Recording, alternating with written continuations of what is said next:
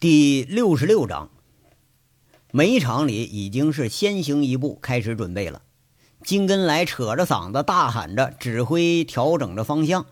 这康明斯十几米长的车身上，几十号人拖着滑板，机械和人手并用，把一个巨大的储水罐给吊到了车斗里头。这是空罐，能装八吨多水。平时这个罐子蓄水呢，就是当做煤场的防尘用。宿舍里头走出来，已经半穿着灭火装备的民兵们，拖着几台雅马哈汽油发动机在那加油试机。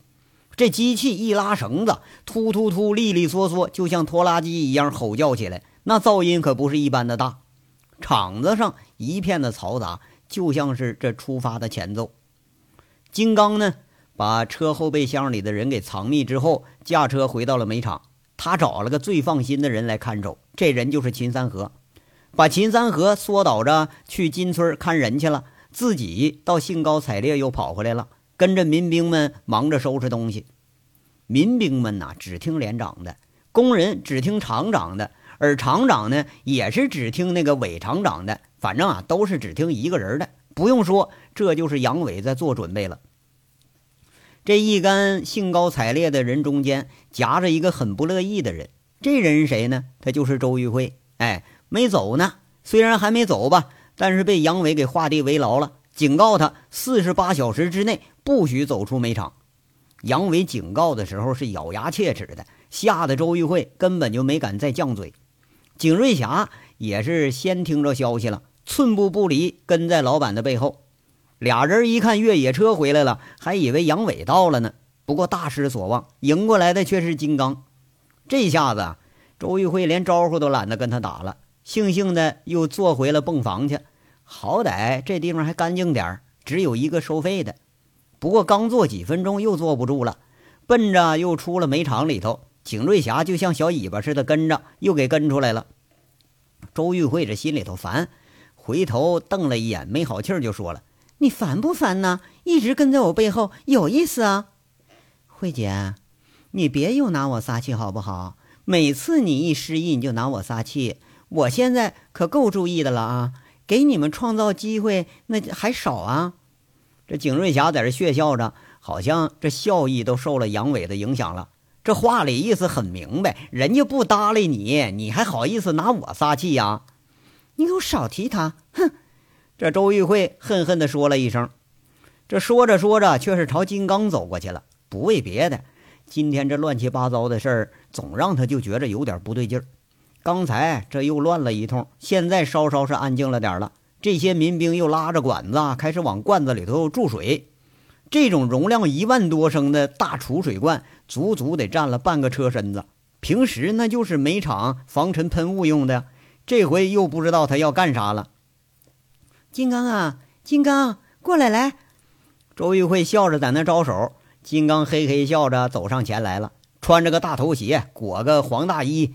那就跟走街串巷磨剪子抢菜刀的那是一个德行，有点哑然失笑的周玉慧不无疑惑地问着：“哎，你怎么一个人回来了？你哥呢？”“啊，在长平呢。”“他在那儿干什么呀？”“你慧姐，你你这不难为我呢吗？这不是啊？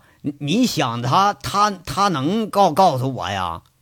金刚这手啊缩在袖子筒里头，吸溜着鼻涕在这说着，那就一副二流子相。这那这是要干什么呀？要救火去啊！周玉慧指着场子上忙碌的人和那大车，咱哥们要放火还差不多，救火可能吗？这么冷的天儿，八成啊今儿得下雪。金刚很隐晦的在这说着。那他什么时候回来呀？周玉慧不无担心，又提问了。哎呀，你看，慧姐啊。你怎么老问我呢？你自己打电话不会问呢？你啊，金刚也给问的烦了，那瞪着眼睛一斜楞，好像这个问题有点太困难，好像这个话问的呀，他太过不耐烦了。景瑞霞嗤笑着捂着嘴，跟杨伟待久了，谁都这一副谁也不尿的那个德行。周玉慧被噎的呀，有点上不来气儿了，问半天一句也没问出来呀。金刚啊。除了蹲监狱，那就是在牧场了。除了杨伟和一干这浑人兄弟，其他人他还真就没放眼里头。那话回答的都是带搭不理的，又和这一干民兵又喊上了。不过人家周玉慧那倒是有办法，一转眼儿回屋里头转一圈，腋下藏着个东西，又笑吟吟站在金刚面前了。金刚在那块儿直直吃鼻子，好像挺不耐烦，说了：“嘿，哎呀，慧姐，你也别问了啊，我就说了，你也不能懂。我问你懂不懂这个呀？”周玉慧这回真没问，手里头拿出个二两半装的小汾酒，三十年陈酿。那是酒中极品呐！金刚那不耐烦的脸瞬间就笑眼如花了，那嘴一咧贼老大，伸手就要拿酒去。周玉慧那手就更快，变戏法似的藏身后了。这么大冷的天儿，一下见着这东西，倒把金刚那瘾给勾上来了。那舔着脸惨笑着：“哎，那慧姐，你别逗我，拿都拿来了，你给我尝尝呗。”见着酒就学会对姐客气了，是不是啊？周玉慧挺不屑，故作姿态了。哎，不，不是，不是，不是，那个我这不一直就挺客气的吗？这个金刚这下子还真客气了，伸手啊，在那空中压根就没放下，送给你了。周玉慧大大方方一个小瓶子放金刚手里了，乐得金刚直咧嘴，那牙咬着开了口就灌了一口，酒香是扑鼻而来。舒服的金刚直吧唧嘴，周玉慧这回笑了，问着：“告诉姐，今儿你们这是要干什么呀？这你总不会不知道吧？” 这能有啥？打架呗！金刚啊，说的是不以为然。周玉慧吃了一惊，惊声问着：“跟谁打呀？”“ 哎呀，还有谁？长平那伙儿呗。哥说了，今天要直捣黄龙，抄他老窝去。”把他们一窝都给他端了，省着麻烦。金刚志得意满，又抿了口酒。啊，就就就你们这些人呢？周玉慧是吃了一惊啊！啊，这这还少啊？金刚还不以为然。周玉慧倒不反感说打打闹闹的，这几年就这么过来的呀。不过挺诧异的，问着：“这这你们不胡来吗？长平多少人，他还不知道啊？就这三五十个人。”还没有古建军那黑车司机多呢。哎，辉姐，那个我我告诉你啊，金刚笑着往前凑了凑，看周玉慧那好奇心给吊起来了，笑着手又伸出来了。你要再给我一瓶，我就我就告诉你，冲这极品汾酒，我告你得了。周玉慧被这背懒人给闹得也是没治了，喊着景瑞霞上车里拿去。话说吧。这种盒装的小瓶酒，金刚知道那一盒是两瓶，叫双胞胎。或许是周玉慧给杨伟准备的，还没拿出来呢。这回倒先让金刚给收拾了，好像这是还怕周玉慧反悔。一直到景瑞霞把酒拿来了，金刚给揣兜了，这才神神秘秘说着：“哎，你说那个古建军是吧？啊，怎么了？”周玉慧一看金刚神色不对。有点亚瑟的问着，金刚很拽，在那说了：“哎呀，早给抓回来了，关在金村牲口棚子那地窖里呢。现在说不定连他妈赵宏伟也给抓了，剩下的那还不够今天晚上一勺烩的呢。”金刚笑吟吟的甩出了包袱，把喝剩下的半瓶也装兜里了。周玉慧这一下子惊的是两眼发呆，小嘴儿就成了 O 型了，惊的那俏脸都有点变形了。金刚却是很不屑，开始数落上了。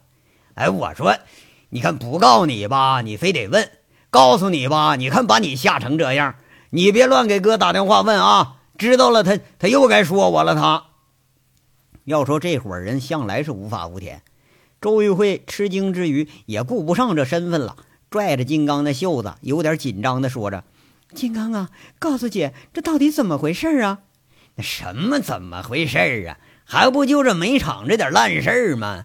哪个王八蛋给搞的鬼呢？他妈的，让他二舅给扣了煤厂货款了吗？那不，这两棍子把那傻子给揍的，什么都承认了。哎哎，对了啊，他把钱还回来了吗？啊！金刚说着，突然想起这茬来了，我没顾上查账啊。那那人没事吧？周玉慧现在倒担心古建军出啥意外了。哎呀，没事儿。哥就捅他一刀，哎呀，把那小子吓坏了。金刚一说着，这又开始说走嘴了。啊！周玉慧是吃惊连连呐，这次吃惊的那小手都把嘴给捂上了。你看，哎呀，你我跟你说这些干啥？真是的！金刚一看周玉慧惊讶那表情，猛然醒悟了，干脆也不说了。看着民兵里头又想起什么事儿，喊着：“哎，一晨呐，一晨，来来来，那管子不够啊，一个车上装八口，啥没有？没有找几个去？”景瑞霞悄悄在这看着周玉慧，金刚带来的吃惊还没消去呢。景瑞霞有点不忍了，小心翼翼说着：“姐，您别担心。”那他只要干起来，那肯定是毫无顾忌呀！这都开始捅人了，那再往下还不知道出什么事儿呢。这些事儿，那好多都是因我而起的。瑞霞，要是你，你能不担心吗？周玉慧这次没生气，看来啊，还真有点担心了。景瑞霞她也无语了，看着一脸凄然的周玉慧，倒觉着那这话说的倒也在理。这轰隆隆啊，两辆大车是开拔了。天黑时分开拔的，路上已经纷纷扬扬，开始飘着雪片，温度降下来了。这是今年冬天的这场雪呀，看样还真就要来了。话说，同一个时间、不同地点的煤厂里头，景象却是另一个样子了。长平这是个特殊地区，相对于正常的社会啊，这地方多多少少沿袭了黑煤窑时代的那种病态。那个时候。每个黑窑区域都会形成一个小小的区域，有脑袋别在腰带上干活的矿工，有矿主蓄养的打手，有开着临时饭店雇着一帮女人是连吃带日的厨师带宝爷，也有呢就着煤矿周围聚财坐庄的小把头。当然了，还包括和煤矿息息相关的司机。这些特殊的地方就形成了一个特殊的生活方式。今天要能花完的钱，绝对不等到明天。要说为啥呢？因为明天你能不能活着从那个煤窑子里出来，那还得另一说呢。赵三刀的这个煤厂现在驻扎着的就是黑窑时代的余孽，那黑窑已经将近绝迹了，可是那种及时行乐的生活方式却延续下来了。天是刚刚一黑，这些人三个一群，五个一伙，这就开始吃上喝上了。沿着煤厂路外边，那是一溜小饭店。这些天招待这帮人呢，那可就赚了个盆满钵满了。猜拳的、灌酒的、甩着扑克牌，乱乱哄哄，一直要得乱到晚上十点以后。甚至从现在呀，已经有小饭店的暗格子里头，已经有人哼哼唧唧就干上了。仔细一听，肯定听得见闷哼和简易床板吱嘎吱嘎那个叫唤声。这地方性服务行业非常发达。老板们给司机定的规矩是啥呢？办事儿不许上手，完事儿立马就走。要为啥呢？就是不管是司机呀，还是说煤厂的，清一色那手都是黑乎乎的，洗你都洗不干净。姐们们除了怕那双脏手，啥都不惧。那么为啥说完事儿立马就走呢？这个他更好解释。你赶上高峰期了，不得排队吗？就跟北京堵车似的。要说这这还有一个特点，就是啥呢？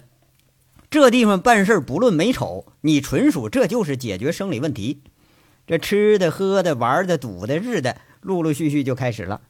对于这些人，这才叫新的一天的开始呢。不过这刚一开始就有点变味了。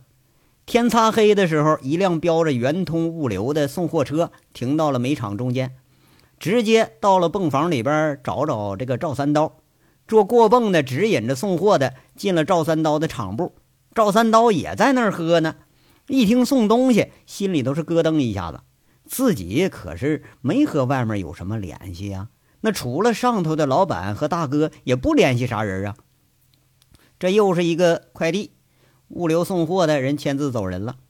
赵三刀一扯开快递包那口子，啪嗒一声掉下个手机来。这手机还是个破手机，而且啊，居然是调着静音开着呢。再一摸。这心里头又是咯噔一下子，这里边又是一摞照片那一看心里头咯噔咯噔，就有点像打战了。赵三刀是长吸了一口凉气，无奈愤愤然拍着桌子，恨不得呀立马把这东西就化作一团灰烬，心里头在这琢磨：这他妈谁呀？怎么净整这些阴损玩意儿呢？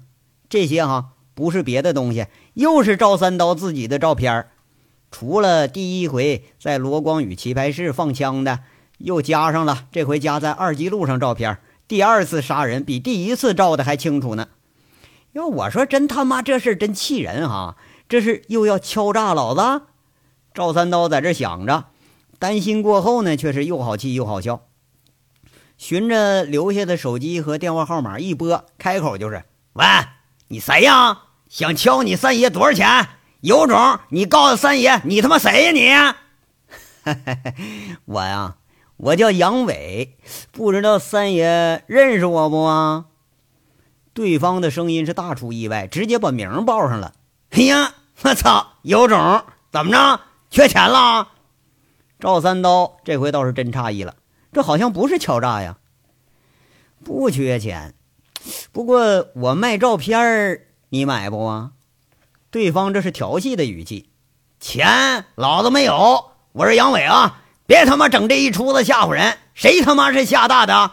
大不了老子卷着铺盖就跑路。你能把我怎么着啊？别让三爷找着你，听着没有？这赵三刀啊，比想象的还横，还无赖。或者这些人呢，根本就连自己的生死都不关心。就像赵宏伟看到的，这个人心理上多多少少他有点变态。哎，我说三爷，我可没说管你要钱呐，你哪来那么大火气啊？那那你想要啥？我不要钱。我想换你那煤场，行不？我呸！我操！有种来呀！老子他妈给你挖个坟场！这两个谈话的人呢，都不是啥善茬，一个想讹，一个还根本不当回事儿。怎么着，三爷啊？干一场吧！一家一百人，输了把煤场给老子，敢不敢啊？你要不敢，我可往公安局那儿捅了，让公安直接他妈把你撵走。哎，我听说。三爷藏的家伙不少啊，怎么着啊？不准备用啊？杨伟笑着，这流氓话加上损人话，这是合二为一了。哎呀，嘿 嘿哎呀，我操，好啊！不过我怕你小子还不敢来。这赵三刀说话也是在这僵人呢，是吗？我他妈怕你个屌啊！古建军都让老子抓了，你就是下一个，怎么着？干一场吧？杨伟也开始挑衅了。行啊！我操！别他妈耍心眼啊！别他妈的叫一群雷子过来，刀拼刀，枪对枪，谁他妈的要是缩脑袋，谁是小姐逼操养的？这赵三刀兴致一下就来了。行啊，晚上十点啊，你杀陆超那地方四十七公里标志牌，离凤城长平各有一半距离。谁他妈要把这这警察给整来，谁他妈再让小姐逼给操回去，成不成？那杨伟青楼出身，骂人这本事那是顺口就来。哎呦我操，行啊！那你要输了呢？这赵三刀是大灌一口烈酒，砰的一声就给拍在桌子上了。输了，输了，我这些东西都给你，老子滚出凤城以后，这就你三爷的天下了，你爱咋咋地。想要你杨大爷的命那都没问题，只要你有这本事。不过啊。你要输了，你可给我做好心理准备啊！杨伟那口气也开始横上了。什么准备啊？啊！杨大爷，我可是要收你煤场了。至于你呢，一样啊，自动他妈给我滚蛋！嘿妈了个逼的，痛快干了！这电话随手就挂上了。这才是自己喜欢的解决方式呢。赵三刀提了这酒瓶子，猛灌一口，一把把瓶子摔了。出了厂部，进了一间宿舍，见一干人正叼着烟在那聚赌呢。过去挨个大巴掌抡了几个人，红着脸瞪着眼喊着：“去去去去！都把人给我叫回来！抄家伙，准备车，今天晚上火拼！妈了个逼的！告诉你们啊，发财时候到了！”这话让一干人这兴趣成功的就转移了。全都叫嚣着这找鞋，都往门外跑。这火拼的时候，对于这些人那就是发财的时候。不但会有一笔不菲的奖金，你如果受伤了，还会有一笔不菲的医药费。对于纯粹就靠黑吃饭的人，不管什么钱，他都不带拒绝的，包括这种卖命的钱。雪在长平也开始纷纷扬扬的下起来了。同一时间。凤城市缉毒支队不无兴奋的每个人中间，也留下了愁云一脸的人。这脸上的愁云比天上的千云还要厚几分。这个人是佟思瑶。七个小时过去了，除了要样货的下家，还没有人提出要交易呢，也没有人试探着说要洽谈。如果到了同位素衰竭的极限，导致无法追踪已经送出的毒品，那么毫无选择的就要对这些托家动手了。如果那个时候真正的幕后还是没出现的话，这个案子估计就又要流产了。循着托家这些线索，以电话联系过的，以有过交往和业务往来的，以托家经常出入的场所为基础，外勤把线索捋出来的是越来越多。需要排查有所嫌疑的人已经超过了一百人了，这是一个很庞大的行动。佟思瑶已经觉着有点力不从心了。第三批调拨的队员把省厅、省城公安局缉毒支队的人手全都给集中起来了，今天晚上将到达凤城。这个网究竟要织多大？佟思瑶就觉着心里头是越来越没底儿了。那杨伟他现在在哪儿呢？佟思瑶终于是分手接近十个小时之后，他拨通了杨伟的电话。电话里是一片嘈杂的声音。一问之下，杨伟好像在那喊着说在吃饭呢。他现在脑子里啊特别乱，电话里头也乱，接电话的人是更乱。没过两句就嗤笑着说着：“哎呀，思瑶啊，我晚上去你那儿，我给你讲故事成不啊？”这心烦意乱的佟思瑶。对付这个调侃是很直接，啪的一声，电话挂了。现在这心思哪有时间听他扯那个小白羊、小黑羊的故事去？佟思瑶简直恨不得就想踹他一脚。要说人家要的就是这效果。一听电话被挂了，杨伟嘴角露着笑意。要是他答应让他去了，那才麻烦呢。不为别的，这一伙人正在这热火朝天吃着香辣锅呢，二十几个人分了三桌。也就着吃了晚饭，咱就准备开着开干了。哎，这个时候杨伟他谁都不想招惹，身边呢除了贼六，就是牧场的这一些子弟兵了。胖胖的张庚正忙着招呼大家吃喝，牧场的老乡都实诚。这个香锅炖大肉，主食呢就是大馒头，个个吃的额头见汗，捎带着连菜盘子都占的是干干净净的。贼六。他有点心不在焉了，这一天发生的事儿让他有点心惊。到了现在，这件事可越来越大了。约斗赵三刀，每场的民兵都开拔了，就这么几个人手，那实在是不够看呐。这都是一帮子拿锄头、拿放羊鞭子的老乡，要真和赵三刀那帮持枪的黑分子去斗去，不用想，你都知道是什么结果。看着杨伟接完电话，大口在那吃，贼六悄悄凑上来问着。哥，咱这人是不是少了点儿啊？不少了吧？一会儿一晨他们也来了，你这怎么的也得有三十几号人呢。哎，金刚呢？金刚怎么还没来呢？杨伟却是坦而言之了啊，一会儿就到。他那车快。哥，这么多人怎么打呀？这没家伙呀？贼六又在这小声问着：“打打什么打呀？”杨伟反倒是愣了。那不是你说的和赵三刀火拼吗？贼六啊，有点悻悻的了。哎呀，小菜，我一人就把他们给收拾了。杨伟大咧咧嚼着，是大言不惭。哥，这都啥时候了，还开玩笑啊？咱总不能空手去吧？杨伟啊，一听这话，他笑着摸着贼六的后脑勺。这么多人，贼六他有点不好意思，悻悻的躲开了。就听杨伟笑着说了。嘿嘿嘿嘿，今天晚上啊，让你打头阵，你小子到时候你可别给我当缩头乌龟啊！那成，嗯嗯，没问题，你说怎么干吧。贼六脸上决绝之色是非常的浓。杨伟笑着附着贼六的耳朵说了几句，贼六一听，那脸上渐渐的就转忧而喜了，回头望着杨伟：“真的呀，哥，你不是逗我玩呢吧？”“切，我怎么能逗你呢？”赵三刀不用说，你不是对手。可朱前锦就一半大老头子，这你没问题吧？啊！再把这个在座的人手啊，都给你啊，我帮着指挥。你和金刚冲进去就抄他老窝，你看怎么样？杨伟在这压低着声音问着他：“那打打什么样？揍他半死！你别给真揍死了啊！揍死了，倒是你跟着也完了。就就揍半死，把他家抄了，出出气得了。回头啊，再把这老家伙给他气半死，打完就跑啊！我在外头，我接应你们。”杨伟在这儿教唆着，这一个兴高采烈的听，一个兴高采烈的说，纯粹就是流氓无赖的办法。哎呀，这简单呐！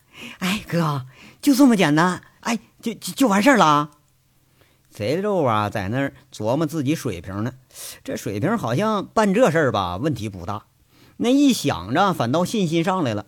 不过立马又觉着这事儿怎么好像处理的太简单点儿了呢？我告诉你啊，这可是你最后一次出气的机会了。过了今天，老朱是是死是活，反正都由不着他了。你到时候可就没机会了啊！杨伟在那儿笑着，他笑得很神秘。哎，我懂了，哥，你你是说赵宏伟去举报去了吧？我就一直担心那家伙能听你的，那他万一跑了不举报呢？贼六这回听明白了，那意思是啊，朱前锦真要被公安给盯上了。那到那时候，自己还真就没有动手机会了。你放心啊，他肯定得去。杨伟放下筷子，这吃完了，他也说完了。听着楼下汽车大喇叭响起来，这大部队也来了。最后一个电话，那是打给光头骡子的。打完了这个电话，一行人已经站到了饭店外面的雪地里头，雪已经落了薄薄的一层了。这章到这儿就说完了，下章稍后接着说。感谢大家的收听。